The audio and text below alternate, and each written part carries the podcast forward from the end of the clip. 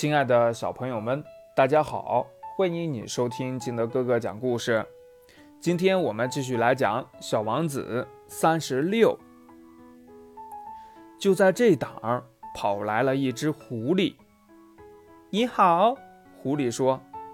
你好，小王子很有礼貌地回答。他转过身来，但什么也没有看到。我在这儿，在苹果树下。那声音说。你是谁？小王子说：“你很漂亮。”我是一只狐狸。狐狸说：“来和我一起玩吧。”小王子建议道：“我很苦恼。”我不能和你一起玩。狐狸说：“我还没有被驯服呢。”啊，真对不起。小王子说。思索了一会儿，他又说道。什么叫驯服呀？你不是此地人，狐狸说。你来寻找什么？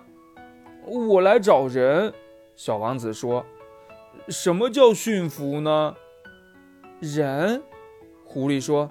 他们有枪，他们还打猎，这真碍事儿。他们唯一的可取之处就是他们也养鸡。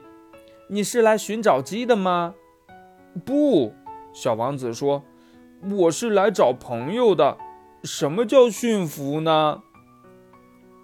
这是已经早就被人遗忘了的事情。”狐狸说：“他的意思就是建立联系。建立联系，一点儿不错。”狐狸说：“对我来说，你还只是一个小男孩，就像其他千万个小男孩一样。”我不需要你，你也同样用不着我。对你来说，我也只不过是一只狐狸，和其他千万只狐狸一样。嗯，但是如果你驯服了我，我们就相互不可缺少了。对我来说，你就是世界上唯一的了。我对你来说也是世界上唯一的了。嗯，我有点明白了。小王子说：“我有一朵花儿，我想，嗯，它把我驯服了。”